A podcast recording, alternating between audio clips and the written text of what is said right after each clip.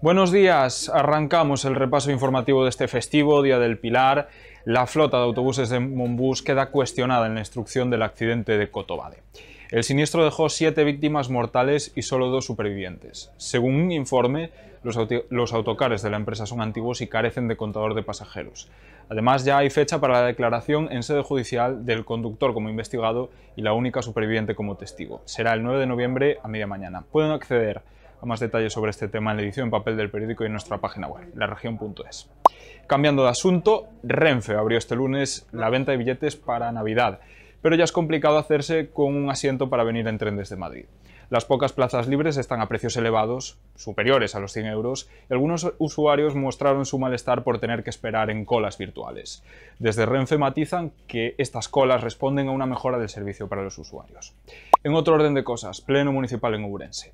El Partido Popular rechazó la ampliación de crédito de un millón de euros que el gobierno de Jacome pretendía dedicar a fiestas.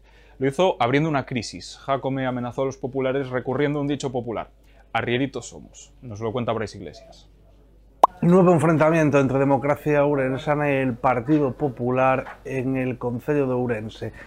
Hoy contamos cómo se desarrolló el pleno extraordinario celebrado ayer en el que el Partido Popular frustró el intento de Jacome de inyectar un millón de euros para pagar facturas atrasadas en la Concejalía de Artes y Festejos, en la mayor parte por eventos celebrados durante la pre-campaña o la campaña electoral de las pasadas elecciones municipales.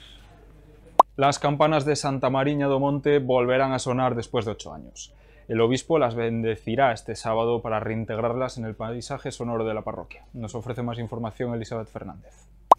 Los vecinos de la parroquia de Santa Mariña do Monte, en Ourense, recuperan después de casi una década las campanas de su iglesia. Estaban estropeadas y entre los vecinos y el párroco decidieron eh, juntar dinero para refundirlas. El sábado habrá una inauguración que contará con la bendición del obispo.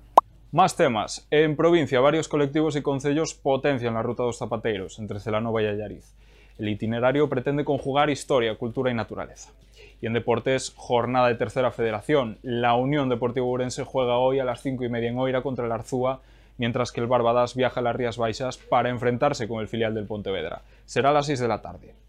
Gracias por estar ahí. Tenga un feliz festivo.